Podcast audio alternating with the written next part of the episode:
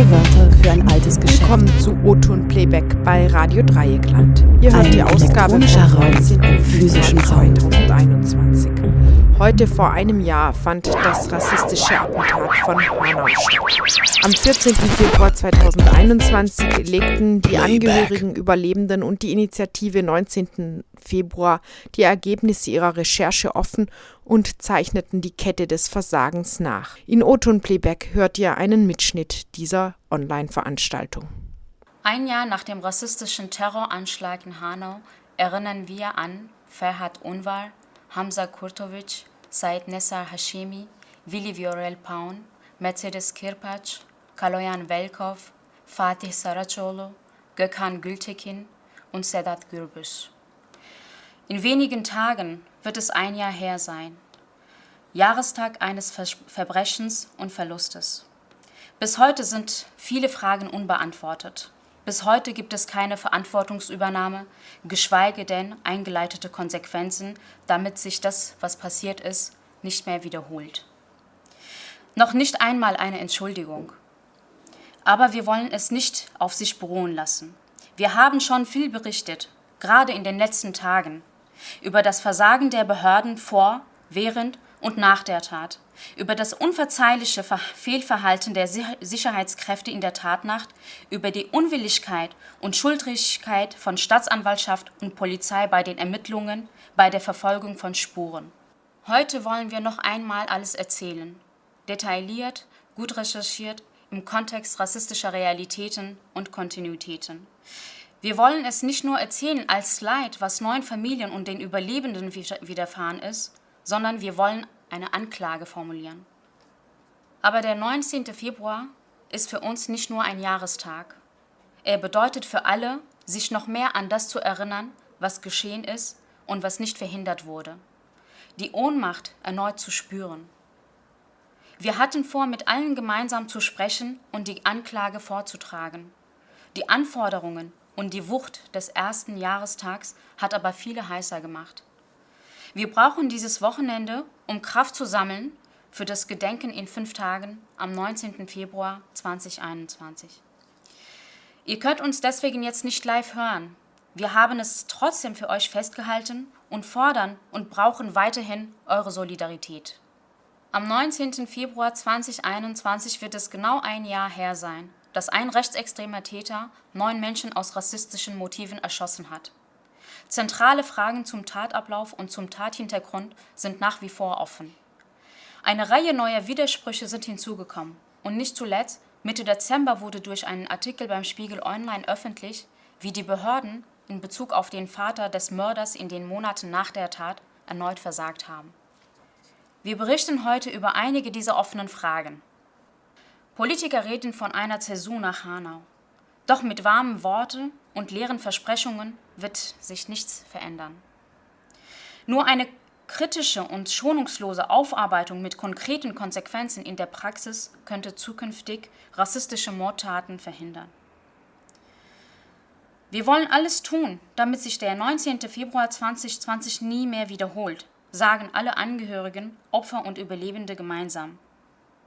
Mit Anklagen und öffentlichem Druck fortzufahren, ist unser einziger Weg, um die Hanauer Morde zu einem wirklichen Einschnitt zu machen und damit eine Zäsur von unten zu erzwingen.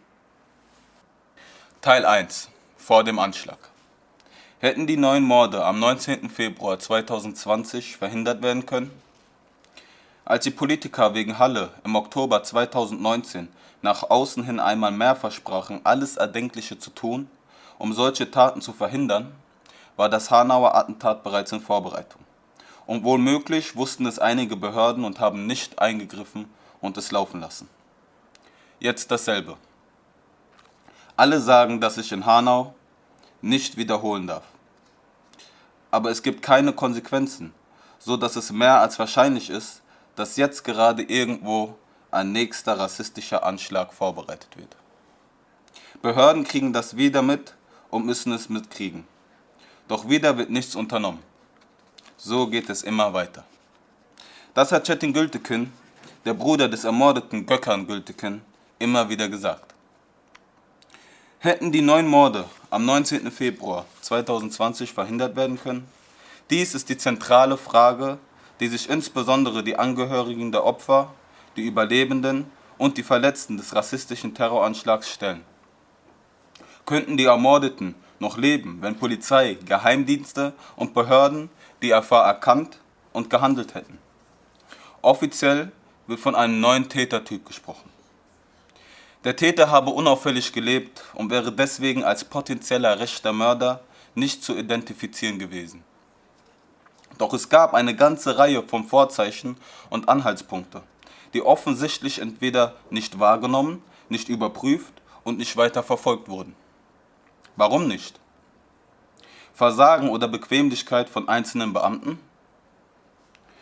Oder gab es einmal mehr ein System des Wegschauens, des Verdrängens oder gar des Duldens rechter rassistischer Bedrohungen? Erstens Waffenerlaubnisse für den Täter.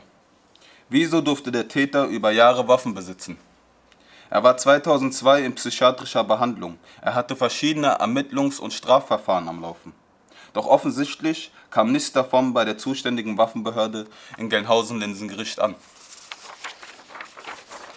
Oder es wurde nicht nachgefragt. Seit 2013 besaß der Täter eine Waffenbesitzkarte, die später verlängert wurde. Er fiel auch nicht auf, als er 2019 wieder Anzeige bei der Staatsanwaltschaft Hanau erstattete. Die Anzeige bestand aus einer Auseinanderreihung die Anzeige bestand aus einer Aneinanderreihung von rassistischer Ideologie und wirren Verschwörungsmythen. Es scheint gar keine wirkliche Zuverlässigkeitsprüfung bei der Waffenbehörde zu geben. Die Abfrage beim Bundeszentralregister und die Fähigkeit, einen Antrag einzurichten und zu unterzeichnen, scheint ausgereicht zu haben, um sogar eine europäische Feuerwaffenerlaubnis zu erhalten. Im August 2019, kurz davor, im Juli 2019, kam es zu einem rassistischen Mordversuch in Wächtersbach, im in Main-Kinzig-Kreis. Bilal wurde schwer verletzt und überlebte nur knapp. Auch hier war der Täter im Schützenverein und seine Tatwaffe war legal in seinem Besitz. Sollte das die zuständige Behörde, also das Waffenamt in Gelnhausen-Linsengericht, nicht nochmal besonders aufgerüttelt haben? Wie ist es möglich, dass wenige Wochen später von der gleichen Behörde Waffenerlaubnisse ohne wirkliche Zuverlässigkeitsprüfung verlängert bzw. erweitert werden, wie die des späteren Attentäters von Hanau? Eine zweite Behörde hätte ebenfalls eingreifen können und müssen das Kreisverwaltungsreferat in München. Denn hier hatte der Täter über mehrere Jahre faktisch seinen zweiten Wohnsitz. Das Waffenamt in Gelnhausen, Linsengericht, hatte wie gesagt bei dem Täter niemals eine wirkliche Zuverlässigkeitsüberprüfung durchgeführt. Dafür scheint es auch bis heute keine neuen Regelungen zu geben. Entscheidende Hinweise anderer Behörden unterblieben. Letztlich weisen alle Behörden die Verantwortung von sich. Niemand will einen Fehler oder ein Versagen einräumen. Bislang gibt es, von Absichtserklärungen in einem Beschluss des Kreistages des Main-Kinzig-Kreises abgesehen, keinerlei Konsequenzen. Inzwischen enthält die Zuverlässigkeitsprüfung eine Abfrage beim Verfassungsschutz. Wie unzureichend diese Abfrage ist, zeigt sich an der erschreckenden Antwort auf die Frage, wie viele Rechtsextreme und Reichsbürger bundesweit über Waffen verfügen. Im vergangenen Jahr ist die Zahl der den Behörden bekannten Rechtsextremisten mit Waffenerlaubnis deutlich angestiegen. Bundesweit hatten die Sicherheitsbehörden bis Ende Dezember rund 1200 tatsächliche oder mutmaßliche Rechtsextremisten registriert, die legal Waffen besaßen. Ein Anstieg um knapp 35 Prozent im Vergleich zu Ende 2019. Zweitens bewaffnete rassistische Bedrohungsvorfälle in Kesselstadt. Im März 2017 und oder im Mai 2018 kam es zu einer bewaffneten Bedrohung mit einem Sturmgewehr in Kesselstadt. Die Behörden bestreiten, dass es, zum, dass es im Mai 2018 einen aktenkundigen Vorfall gegeben habe und verweisen aber auf eine ähnliche Situation im März 2017. Zeugen sind nach wie vor der Meinung, dass es zwei solche bewaffnete Bedrohungen gab.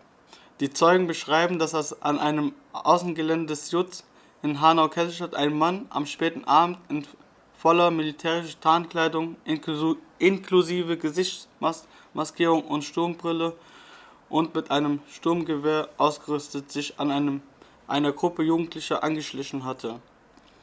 Als er entdeckt, aus, als er entdeckt angesprochen und aufgefordert wurde, abzuhauen, hat dieser Mann gesagt, verpisst euch, ihr scheiß Kanaken, hier wird es Tote geben.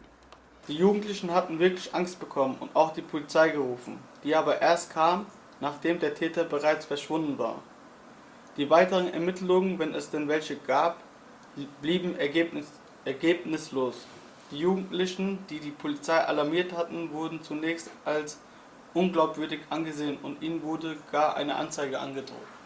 Der Ort des Vorfalls, ein Außengelände des Jugendzentrums mit Tischtennisplatte. In Kaiserstadt ist jedenfalls kein einfacher zugänglicher Platz, sondern relativ versteckt und insofern eigentlich nur von Leuten zu betreten, die sich dort auskennen. Daher die Frage, warum damals nicht abgefragt wurde, wer in der Nähe des Ortes einen Waffenschein hat. Die Beamten werden dann sofort auf den späteren Attentäter gestoßen, der nur 200 bis 300 Meter vom Bedrohungsort entfernt wohnte. Es ist auffällig, wie wenig den Aussagen der bedrohten Jugendlichen Glauben geschenkt wurde. Wer kann sich an den Notruf wenden, wenn er sich in der Bedrohungslage befindet? Immer wieder stell, stellten vor allem Überlebende des rassistischen Anschlags die Frage, wer überhaupt noch den Notruf wählt, wenn er Zeuge oder Opfer von Straftaten wird. Wie oft ist es wohl geschehen, dass eingehende Notrufe nicht oder zu spät bearbeitet wurden, wenn die Anrufenden von den Polizeibeamten nicht ernst genommen wurden? Ist dies Teil des strukturellen Rassismus in der hessischen Polizei? Und drittens Gefechtstrainings in der Slowakei. Journalisten des Spiegel ist zu verdenken, dass frühzeitig bekannt wurde, dass der Täter zu Schießtrainings in der Slowakei unterwegs war. Circa 80 Kilometer von Wien entfernt wäre er, so die Spiegel-Recherche gleich zweimal zum Geschäftstraining unterwegs gewesen. Einmal im Juli und einmal im September 2019, also wenige Monate vor seiner Tat. Im August 2019 hatte er ein, seine europäische Feuerwaffenerlaubnis erhalten und damit die, die Möglichkeit, seine Waffe in Europa zu legal transportieren. Der Täter soll sich ab Juni 2019 bis Januar 2020 insgesamt fünfmal bei der Firma zu Trainings angemeldet haben. Zweimal ist er sicher auch vor Ort gewesen, allerdings einmal gleich zu Beginn und das zweite Mal nach einer Stunde vom Training ausgeschlossen worden. Außerdem erfolgte, erfolgte im September bei der gleichen Firma die private Anmietung eines Schießstandes zur Nutzung mit der eigenen Waffe. Offensichtlich war er sehr auffällig.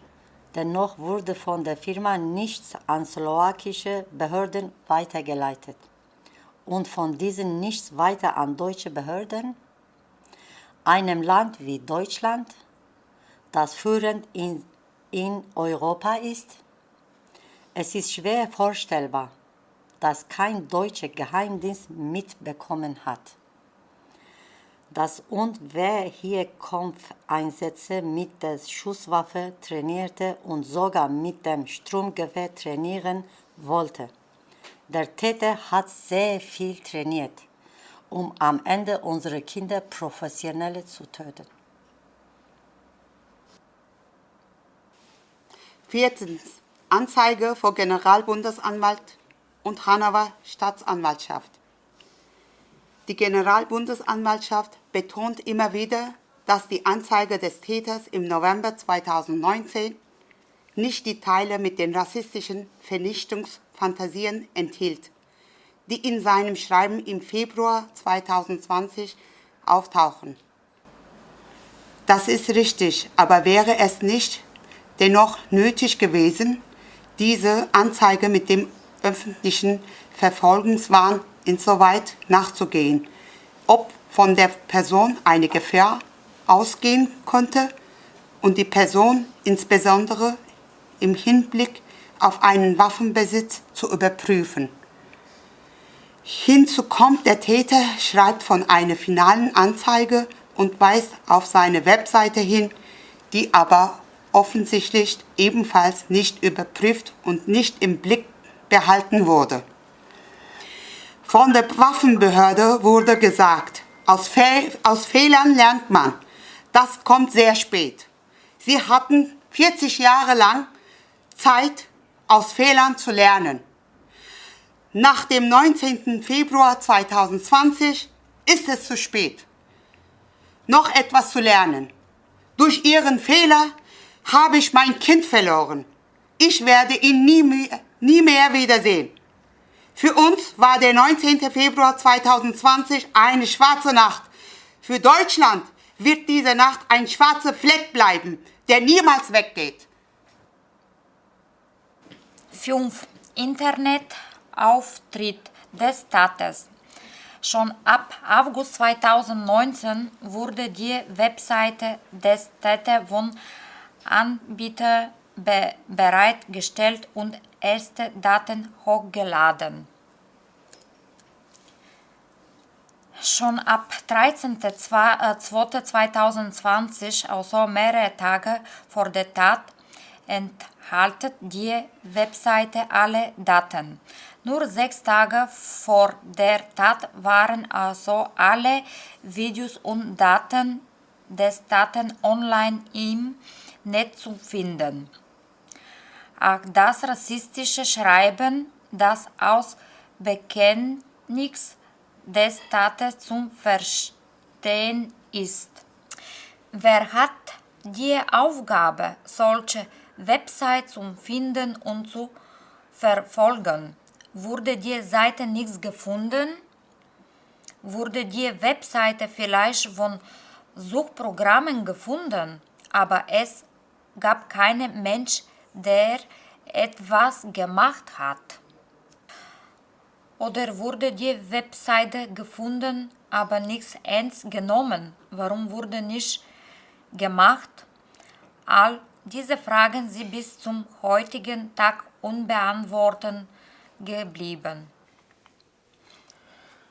Jede mögliche Querverbindung der bis hierher vorgetragenen Fakten hätten die Behörden sofort alarmieren und zum Eingreifen zwingen müssen.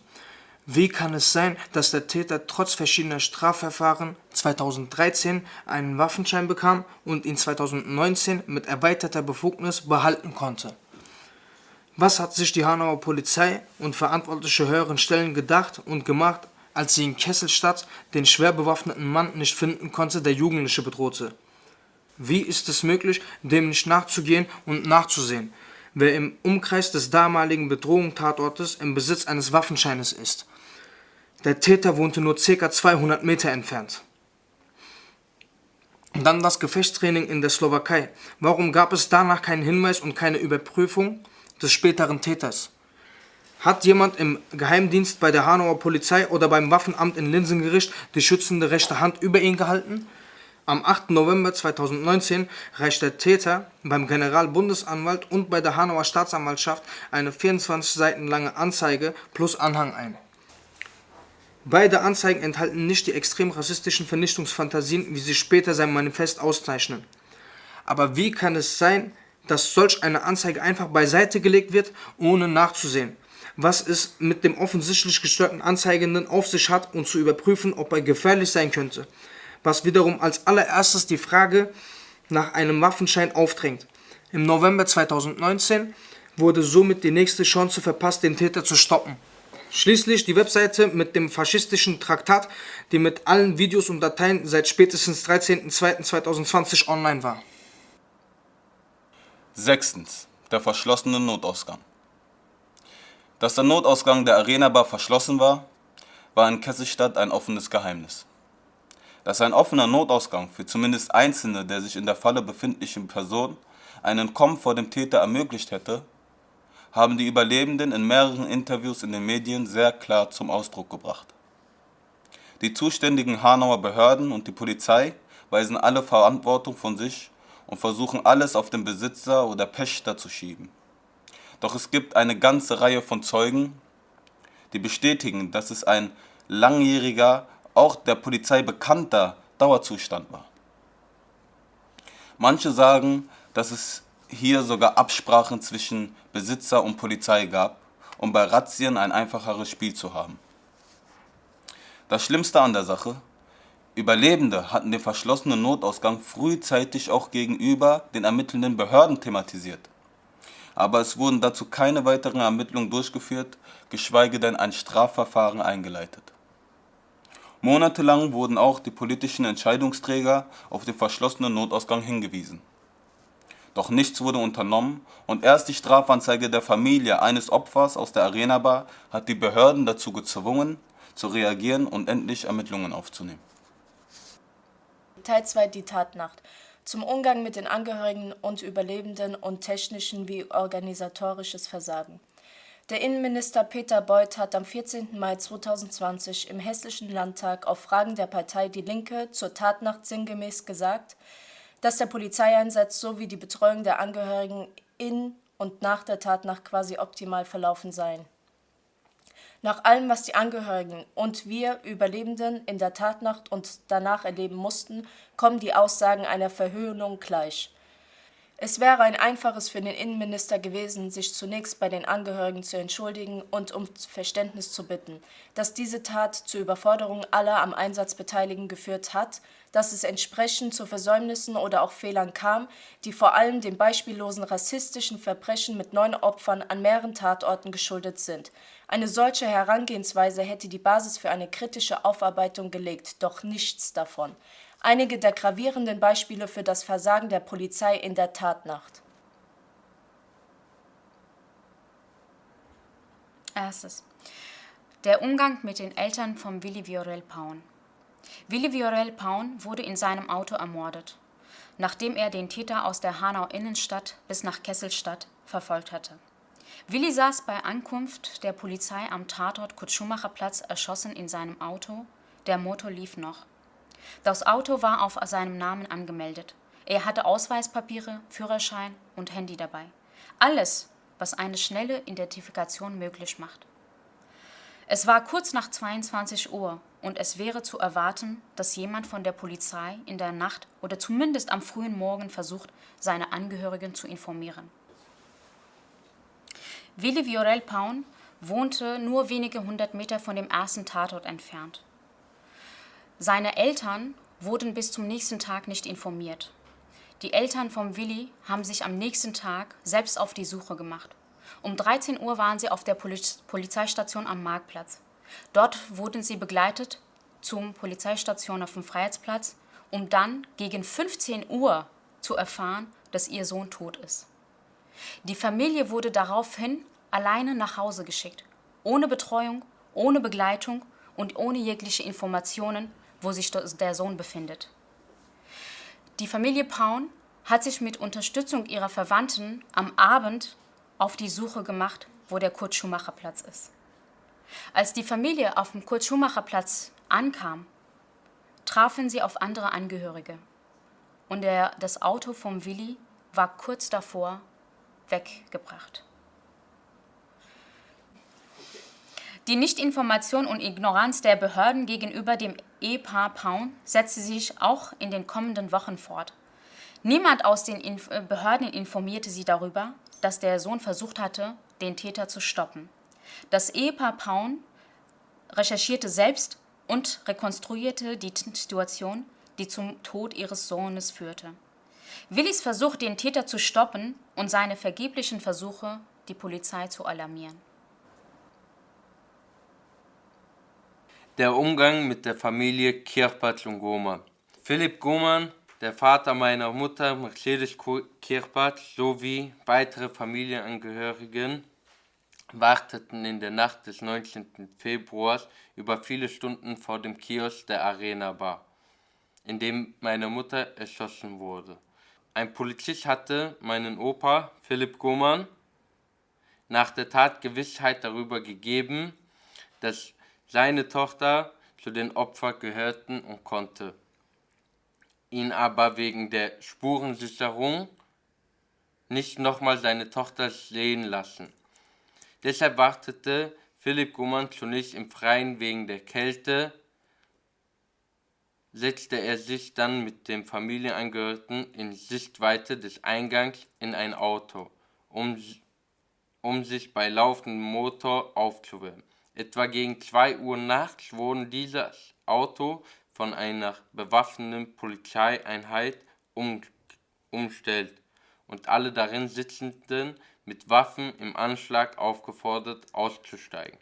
Aus der Zeugenaussage von meinem Opa, ich sehe, wie die von hinten kommen, mit vielen, in voller Montur.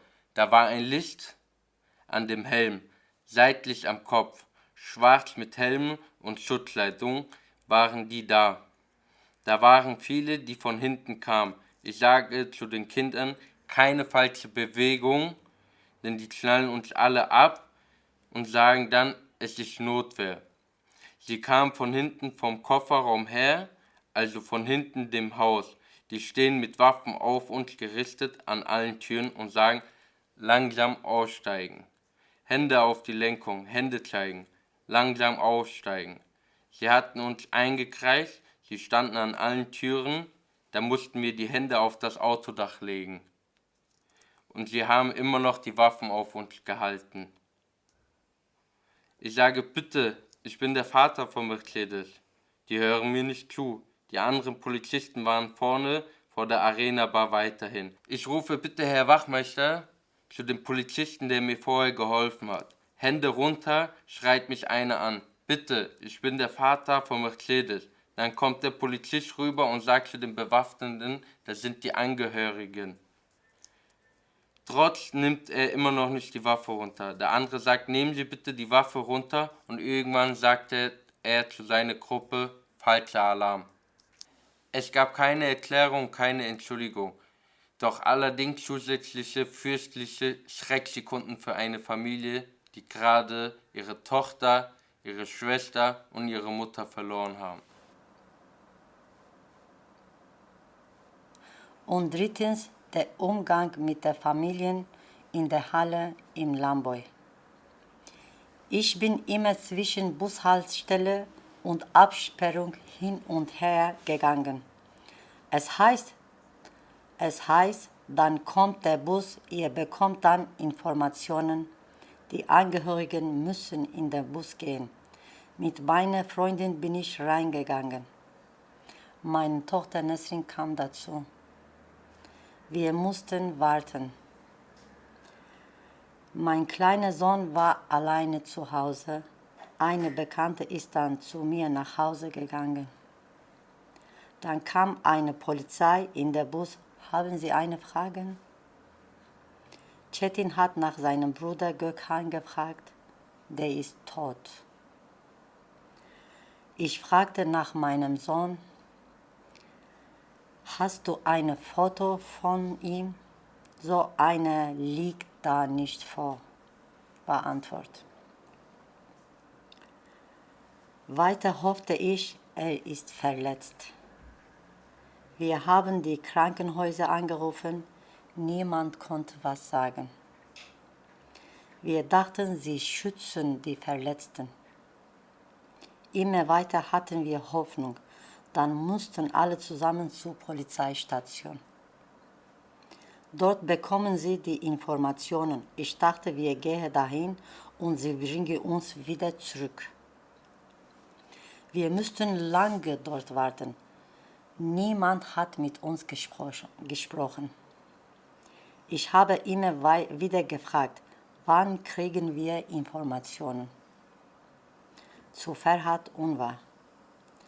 Weiter wurden wir vertröstet. Um 6.30 Uhr haben die Namen gesagt. Es gibt keine Überlebenden. Dann wurden alle Namen gesagt. Der letzte war der mein Sohn Ferhat. Dann bin ich im Krankenhaus. Ich war verzweifelt, zutiefst, zutiefst verzweifelt. Niemand hat mir gesagt, dass er sein Leichnam noch so lange hier war. Ich wusste das nicht. Das kann ich auch ihm jetzt nicht akzeptieren. Das tut mir bis heute weh. Wer hat entschieden, so. Das tut mir bis heute weh. Wer hat entschieden, so vorzugehen? Warum wurde es gemacht? Viertens. Der Umgang mit mir, Peter Minnemann, Überlebender des Anschlags. Hier mein Bericht. Dann sind wir raus und die Polizei war schon da. Sie standen auf der Straße, ein Wagen auf der Karlsbader und einer auf der Dresdner Straße hinter dem Parkplatz. Dann bin ich zum Streifenwagen in der Dresdner Straße gelaufen und habe ihnen die Situation geschildert. Aber die Polizisten haben mir offensichtlich nicht zugehört. Ich sagte, kommen Sie, auf uns wurde geschossen, da drin sterben Leute. Als ich gemerkt habe, dass sie mir nicht richtig zuhören und nicht so reagieren, wie ich es erwartete, und nicht schnell mitkommen, bin ich zurück in die Bar zu Momo und Etris. Dann haben wir gewartet und erst nach 10 bis 15 Minuten kam die Polizei und haben dann den Laden betreten. Dann haben drei bis vier Polizisten mich angesprochen und gefragt, welche Rolle ich spiele. Ich sagte, dass ich drin war und bin dann an Familie Kirpatsch vorbei, die mich nach Mercedes und ihrem Bruder gefragt haben. Die Polizei hat mich dann dort weggezogen, damit ich nicht mit ihnen rede. Und die Polizei hat mich dann durch den Hinterausgang des Wohnhauses nach außen geführt und sich beraten, was sie mit mir machen sollen. Ein bisschen später hat mir ein Polizist gesagt, dass ich zur Polizeiwache am Freiheitsplatz laufen soll, um dort eine Aussage zu machen. Das sind ungefähr drei Kilometer von Kesselstadt. Zu dieser Zeit war der Täter noch auf der Flucht. Wenn ich mir heute überlege, was für ein gefährlicher Vorschlag das war, würde ich dem Polizisten gerne die Weste vom Leib reißen aber in dieser Schocksituation bin ich seiner Anweisung gefolgt. Ich bin dann Umwege durch kleine Gassen gelaufen, doch irgendwann konnte ich nicht mehr weiter. Ich war fertig, konnte mich nicht mehr bewegen, wahrscheinlich aus Angst vor dem Täter. Ich habe einen Freund angerufen, der mich abholen sollte. Er hat alles verloren, hat sein Leben verloren, hat seine Zukunft verloren. Ich weine, I'm crying um seine Zukunft, für seine Liebe, für die Sache ist schuld die Polizei. Der Notruf, darum ist mein Sohn gestorben. Das sagte Nicolescu Paun, Vater von Willi Viorel Paun. In einem Beitrag des Fernsehmagazins Monitor. In der Tatnacht wurden zwischen 21.55 Uhr und 22.09 Uhr gerade einmal fünf Anrufe über den Polizeinotruf 110 registriert. Offenbar sind aber viele Anrufe nicht durchgekommen. Darunter auch Willi Viorel Paun, der den Täter verfolgte. Er versuchte wieder und wieder den Notruf 110 zu erreichen, kam aber leider nicht durch.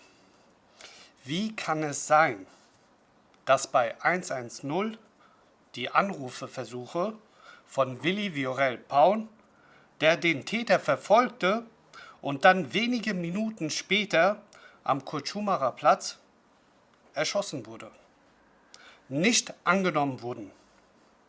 Willi Viorel Paun wählte dreimal den Notruf. Alle Anrufversuche blieben unbeantwortet und wurden offenbar auch nicht registriert.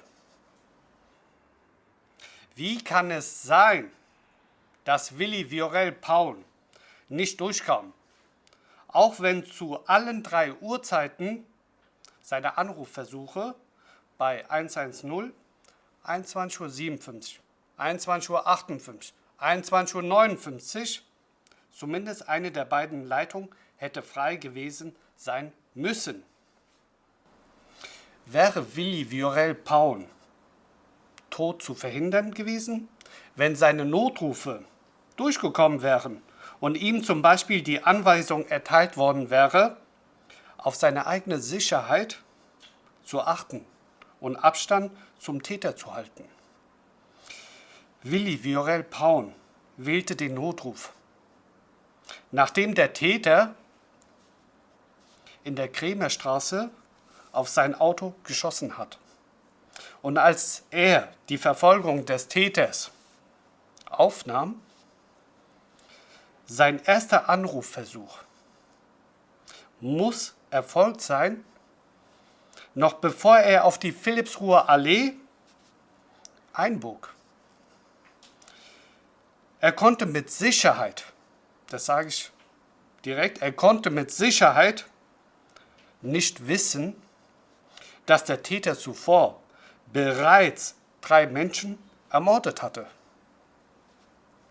In einem Bericht des Nachrichtenmagazins Monitor wird der Vorsitzende des Bundesdeutscher Kriminalbeamter Sebastian Fiedler befragt. Er kann nicht nachvollziehen, warum der Polizeinotruf nicht erreichbar war. Es sei, ich zitiere, nicht unwahrscheinlich, dass man mit mehr Kenntnis von Zeugen auch, ich zitiere, Gelegenheit gehabt hätte, nachfolgende Taten noch zu verhindern.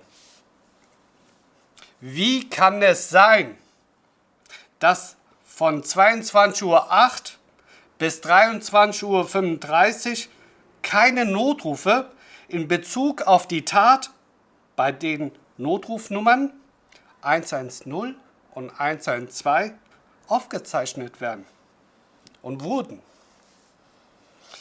Wieso war keine Rufumleitung zu einer Leitstelle eingerichtet? Und wie sieht es heute aus? Wie sieht es heute aus? Bis heute ein Jahr. Danach hat sich an der Situation nichts geändert. Auch der hessische Innenminister, Herr Beuth, hat inzwischen zugegeben, dass dieses Überleitungssystem nach wie vor in Planung und weiterhin nicht existiert. Eine Dokumentation des ARD-Magazin Monitor des HR und des Spiegel brachten am 28. Januar 2021 viele dieser Fragen in die Öffentlichkeit. Es war Nicolesco Paun, der Vater von Willi Viorel, der bereits im Mai 2020 bei einem Besuch im Hessischen Landtag, nachdem der hessische Innenminister Herr Beuth die exzellente Polizeiarbeit in der Tatnacht lobte, das Handy seines Sohnes und die vergeblichen Anrufversuche bei der Polizei der Öffentlichkeit präsentierte. Wir, die Angehörigen, fragen seit einem Jahr diese offenen Fragen. Das Täterhaus. Bereits am Heumarkt meldete ein Zeuge der am Heumarkt eintreffenden Polizei das Nummernschild des Fahrzeugs des Täters. Er hatte den Täter gegenüber der Hauptpost in sein Auto steigen sehen, während Willi Viorel Paun ihn versuchte, an der Weiterfahrt zu hindern. Eine weitere Beschreibung des Fahrzeugs sowie eine Durchgabe der Nummernschilder wurde zudem durch einen weiteren Zeugen am Kurt-Schumacher-Platz in Kesselstadt über einen Notruf abgesetzt. Somit konnte die Polizei bereits direkt nach der Tat spätestens um 22 Uhr durch den eingehenden Notruf in Kombination mit der Aussage des Zeugens am Heumarkt das Fahrzeug des Täters ermitteln. Spätestens um 22.32 Uhr war das Fahrzeug des Täters an seinem üblichen Parkplatz vor der Garage seines Wohnhauses abgestellt. Ab etwa 22.40 Uhr erreichte die erste Polizeistreife die Umgebung rund um das Täterhaus und positionierte sich dort. Dennoch blieben die Vorgänge im Haus des Täters zwischen seinem Eintreffen dort vor 22.32 Uhr und der Sprengung der Haustür um 3.03 Uhr im Dunkeln. Der Vater des Täters, der im Haus als einziger lebend angetroffen wurde, trägt zur Aufklärung nicht bei, sondern verstrickt sich in unglaubwürdige Aussagen. Er will ab 20 Uhr geschlafen haben. Die Aussage steht im Widerspruch zu den Aussagen zweier Zeuginnen, die den Vater des Täters in der Tatnacht um ca. 22.30 Uhr nochmal um ca. 23.20 Uhr vor dem Haus gesehen haben. Wie konnte es zu der langen Dauer von fünf Stunden kommen? Zwischen dem Bekanntwerden des Kennzeichens des Fahrzeugs des Täters, welches direkt nach der Tat vor dem Wohnort abgestellt wurde, und der Erstürmung des Hauses? Fragen wirft zudem sowohl der Todeszeitpunkt von der Mutter des Täters auf, als auch die Tatsache, dass niemand die Schüsse gehört haben will, als sie starb. Die Mutter des Täters ist jedenfalls mit sehr hoher Wahrscheinlichkeit zu einem Zeitpunkt gestorben, als das Haus bereits umstellt und die Erstürmung in Vorbereitung war. Die Tatwaffe war nicht mit einem Schalldämpfer versehen. Das Haus ist ein Reihenhaus, das eher hellhörig ist. Daher ist es kaum zu glauben, dass der Vater des Täters die Schüsse nicht gehört haben will. Auch keiner der zu diesem Zeitpunkt mit Sicherheit bereits anwesenden Einsatzkräfte will die Schüsse gehört haben. Nach der Erstürmung des Hauses stand der Vater des Täters zunächst Schießbewegungen nachahmend im Flur und setzte sodann um 3.03 Uhr, um 3.06 Uhr zwei Notrufe an 110 ab, indem er einen Terroranschlag mit einer großen Detonation meldete, bei dem die Tür seines Hauses eingefallen sei. Ein Notarzt entscheidet später zwischen 3.30 Uhr und 4 Uhr, den Vater des Täters zu weiteren Untersuchungen ins Krankenhaus einzuweisen. Gefunden. Getötet durch zwei Kopfschüsse aus derselben Waffe, die schlussendlich beim Täter selbst gefunden wird. Der Täter wurde schließlich erst eine Stunde nach der Erstürmung des kleinen Hauses im Keller tot aufgefunden. Teil 3 nach dem Anschlag. Erstens die Obduktionen. Die Ermordeten wurden zwischen den 20. Februar 2020 um 13 Uhr und dem 22. Februar 2020 um 23 Uhr obduziert. Die Obduktionen wurden von der Staatsanwaltschaft Hanau in telefonischer Rücksprache mit Oberstaatsanwältin Frau Thürmer angeordnet. Keinen der nächsten Angehörigen wurden Gelegenheit gegeben, den Sohn, die Tochter, die Mutter oder den Bruder vor der Obduktion zu sehen. In den Obduktionsberichten wurde durchgehend vermerkt, die Angehörigen seien nicht erreichbar gewesen beziehungsweise sie seien angehört worden. Dies war jedoch nicht der Fall. Über mehrere Tage hinweg wurde den Angehörigen nicht gesagt, wo sich die Verstorbenen befinden. Ein solch überhastetes Vorgehen passt nicht zu der Situation eines rassistischen Anschlags mit verhältnismäßig klarer Täteridentität. Von den Obduktionen dürfen sich wenig Rückschlüsse ziehen lassen, die im Sinne des Beweisführung von Bedeutung sind. Stattdessen war für die Angehörigen die Konfrontation mit ohne ihr Wissen geöffneten und wieder zusammengenähten Körper ihres Liebsten ein zweites Trauma. Nach wie vor verfolgen sie die Bilder. Ich bezeichne den Anblick des obduzierten Körpers meines Bruders als zweiten Anschlag. Niculescu Paun entdeckte nach Erhalt der Akteneinsicht, dass die Sterbefallurkunde auf ihn selbst und nicht auf seinen ermordeten Sohn Willi Viorel Paun ausgestellt wurde. Für Niculescu Paun ein weiteres Moment, das ihn sowohl an der Fähigkeit der ermittelnden Behörden zweifeln lässt, als auch daran, ob der Tod seines Sohnes mit dem nötigen Ernst verfolgt wird. Es gibt eine Würde des Menschen, die über den Tod hinausreicht. Sie zu achten und zu wahren ist ein Grundsatz, dem auch die Rechtsmedizin zu folgen hat. Die Würde der Toten und auch der Hinterbliebenen wurde auf diese Weise verletzt.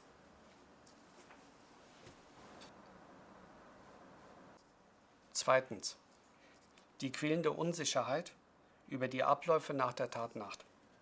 Vor allem wir, die Familie Unwahr, sind die quälendsten Fragen, die nach den letzten Minuten im Leben von Ferhat und danach, wann der Zeitpunkt seines Todes war und wie spät sich erst jemand ihm zugewandt hat, um entweder ihm zu helfen oder seinen Tod festzustellen.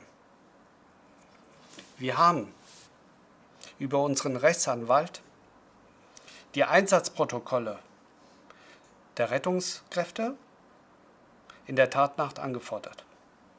Unser Rechtsanwalt hat bis heute keine Unter Unterlagen erhalten. Wie sollen wir mit dieser Ungewissheit weitermachen? Wie sollen wir weiterleben? Diese offenen Fragen, diese Frage belastet uns seit zwölf Monaten. Wir haben sie schon mehrfach gestellt. Wir haben sie schon mehrfach im Hessischen Landtag, im Schloss Bellevue, an den Innenminister, an die Frau Lamprecht, an die Bundesjustizministerin gestellt. Bis heute hat sich niemand dazu geäußert. Eine Sache belastet uns auch noch. Wieso haben wir nicht das Recht bekommen, uns würdig von Fedder zu verabschieden? Wer hat uns das Recht genommen? Wie kann man uns das Recht nehmen, uns würdig vom Fedder zu verabschieden? Sein Leichnam wurde in der Tatnacht beschlagnahmt. Es hieß Spurensicherung. Acht Tage danach, acht Tage später, haben wir seinen Leichnam erhalten. Ich habe ihn nicht wiedererkannt. Mich und meine Familie belastet es bis heute, dass wir uns nicht würdig von ihnen verabschieden können. Wer hat das Recht, uns Familien das zu nehmen? Wer kann darüber entscheiden?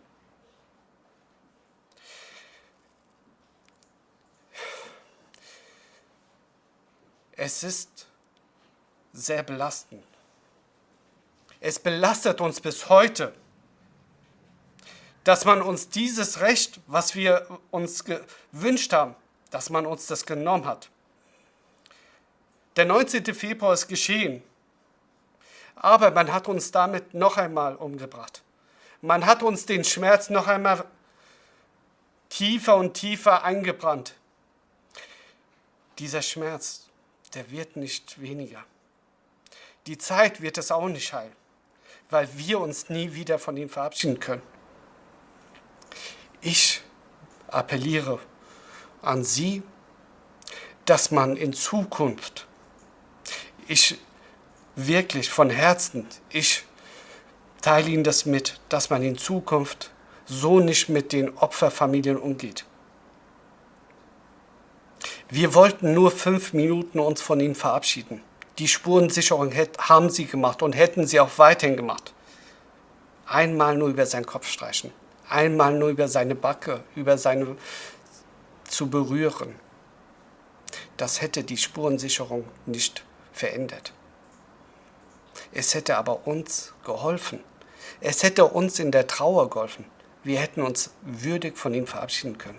Wir hätten damit abschließen können. Wir hätten loslassen können. Wir können aber nicht loslassen, weil wir noch nie losgelassen haben. Und wir werden auch nicht loslassen. Sie haben uns das Recht genommen, loszulassen.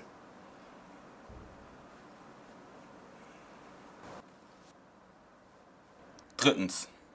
Die Gefährderansprachen nach der Rückkehr des Vaters. Im März erhielten mehrere Angehörige und Überlebende, die in Hanau-Kössigstadt leben, Anrufe bzw. Ansprachen seitens des Polizeipräsidiums Südosthessen. Ihnen wurde mitgeteilt, dass der Vater des Täters an seinem Wohnort zurückgekehrt sei. Sie wurden dazu aufgefordert, auf Familienangehörige einzuwirken, keine Straftaten zu begehen und den Vater des Täters in Ruhe zu lassen. Sogenannte Gefährderansprachen in einer Situation, in der sich alle Familienangehörigen kurz nach der Tat noch im Schockzustand befanden. Von Kontaktbeamten, die der hessische Innenminister Beuth so lobend erwähnt hat. Zu gefährdeten Ansprachen nach Bekanntwerden der bedrohlichen rassistischen Haltung des Vaters kam es hingegen zu keinem Zeitpunkt. Diese wären spätestens nach Stellen der ersten Anzeige seitens des Vaters, der die Waffen und die Munition des Sohnes zurückfordert, sowie die Webseite mit den rassistischen Traktaten seines Sohns wieder online stellen will, höchst angebracht gewesen. Ein weiterer Hinweis darauf, in welche Richtung die ermittelnden Behörden ihr Augenmerk richten, wenn es um Gefahreneinschätzungen geht? Viertens, der Vater. Vor dem Anschlag, in der Tatnacht und danach, bis heute. Die Waffen verlangt er, das Auto verlangt er, die Webseite verlangt er. Für was verlangt er das? So wie ich das sehe, ist es eine tickende Zeitbombe. Das sagte Philipp Gohmann, der Vater der ermordeten Mercedes Kirpatsch, im Interview mit dem Hessenfernsehen. 1. Dezember 2020 erfuhren wir Überlebende und die Familienangehörigen aus der Veröffentlichung des Nachrichtenportals Spiegel Online mehr über die Rolle des Vaters des Täters nach der Tat. Der Vater des Attentäters von Hanau hatte in den vergangenen Monaten zahlreiche Anzeigen zum Teil rassistischen Inhalts gestellt. So fordert er, dass sämtliche Gedenkstätten, die an den Opfern erinnern, entfernt werden, da er darin Volksverhetzung sehe. Auch fordert der Vater des Täters die Tatwaffen und die Munition seines Sohnes zurück und verlangte, dass dessen Internetseite wieder freigestellt wird. In der Anzeige zeige sich deutlich, in welchem Ausmaß offenbar auch der Vater des Attentäters rechtsextrem inspirierten Verschwörungstheorien anhängt. Er behaupte, sein Sohn sei das Opfer einer weltweit agierenden Geheimdienstorganisation geworden. Agenten hätten seinen Sohn im Wald getötet und seine Leiche im Haus der Familie abgelegt. Währenddessen habe ein als sein Sohn verkleideter Agent die neun Morde begangen. Er teilt zudem öffentlich sein zutiefst rassistischen Weltbild. Der Vater als weiterhin tickende Zeitbombe und wieder ohne Konsequenzen? Fünftens. Zusammenfassende Fragen und Forderungen. Hätten die rassistischen Morde in Hanau verhindert werden können? Sind die Verantwortlichen fähig, das Versagen lückenlos aufzuarbeiten? Und zwar nicht allein das technische Versagen, wobei auch hier kaum zu glauben ist, dass eine, dass eine funktionierende Notrufweiterleitung des Polizeinotrufs 110 in Hanau bis zum heutigen Tag, ein Jahr nach dem rassistischen Anschlag, noch immer in Vorbereitung ist? Wir haben in all diesen vielen Punkten zusammengetragen, an wie vielen Stellen Behörden und politisch Verantwortliche versagt haben. Eine Kette des Versagens, bei der an jedem einzelnen Punkt das Eingeständnis, Fehler gemacht zu haben, die Voraussetzung wäre, wirklich etwas zu verändern. An jedem einzelnen Punkt des Versagens waren es die Familienangehörigen der Ermordeten und die Überlebenden, die diese öffentlich benennen mussten und trotz ihrer Schmerzen immer wieder laut werden mussten.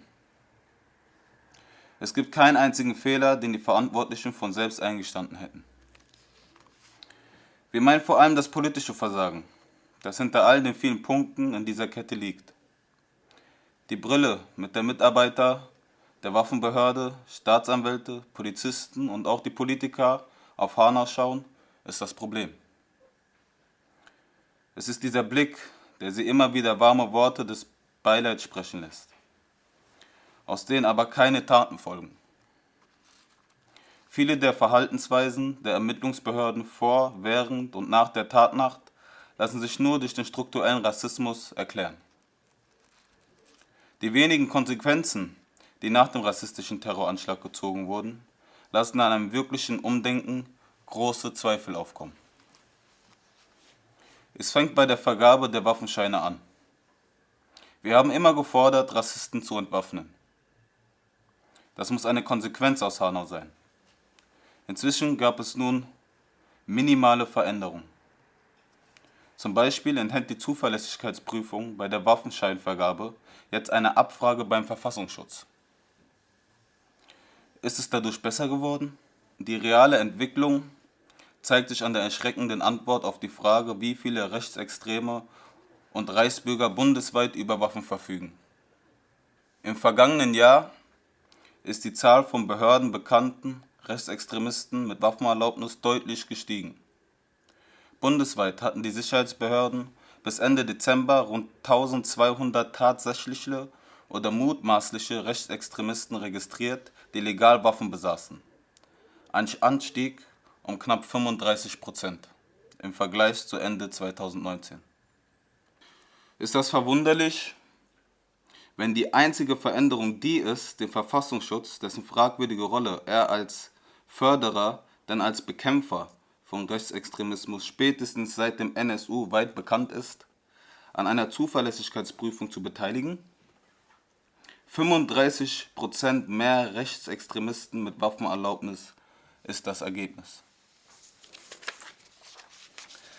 Wir haben insbesondere bei der hessischen Polizei, aber auch bei anderen ermittelnden Behörden ein Problem mit diesem strukturellen Rassismus. Das zieht sich von vor, während und bis nach der Tatnacht durch. Angefangen 2017 mit der Bedrohung der Jugendlichen durch einen mit einem Sturmgewehr bewaffneten Mann am Jutz in Kessestadt und der Reaktion der Polizeibeamten die die Jugendlichen, die einen Notruf absetzen, nicht ernst nahmen und sogar mit einer Anzeige drohten.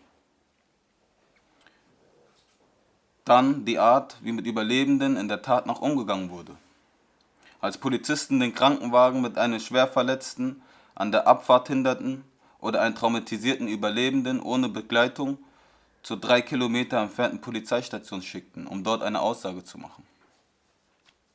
Der Umgang mit Familienangehörigen, die in Unwissenheit gelassen oder gar von Polizisten bedroht wurden.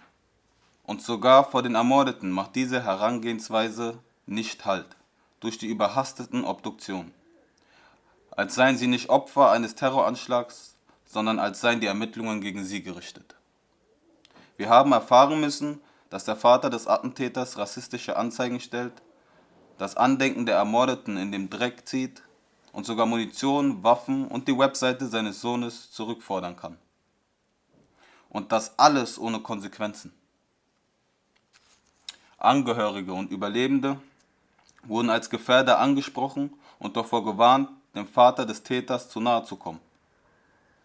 Und sie wurden nicht gewarnt, als er ab April 2020 begann, sich als nächste tickende Zeitbombe bei den Behörden laut bemerkbar zu machen. Hessen ist das Bundesland mit der höchsten Zahl an Todesopfern rassistischen und rechtsextremistischen Terrors. Wir haben erlebt, wie während wir nach Gerechtigkeit schrien, Ahmed aus Kassel keine Gerechtigkeit gefunden hat, als der Mörder Walter Lübkes zwar für den Mord an den Politiker, nicht aber für den Mordversuch an Ahmed verurteilt wurde. Wir haben eine Landesregierung, die seit den NSU-Morden vor allem durch ihre Fähigkeit zu vertuschen bekannt ist und nicht für Konsequenzen gegen Rechtsextremismus.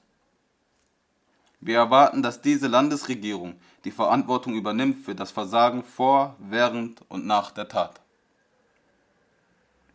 Damit Hanau wirklich die Endstation wird. Wir haben in all unserem Schmerz immer wieder gesagt, laut und leise und mit all der Unterschiedlichkeit unserer Stimmen, wir brauchen lückenlose Aufklärung. Wir brauchen Konsequenz und wir werden keine Ruhe geben. Wir klagen an. Wir fordern Erinnerung, Gerechtigkeit, Aufklärung, Konsequenzen. Wir trauern und erinnern. In Otun Plebeck hörtet ihr eine Online-Veranstaltung von Angehörigen und Überlebenden des Anschlags von Hanau am 19. Februar 2020 und der Initiative 19. Februar, die am 14. Februar 2021 online stattfand. Weitere Informationen zu der Initiative 19. Februar und zu dem rassistischen Terroranschlag vom 19. Februar 2020 findet ihr unter 19feb-hanau.org.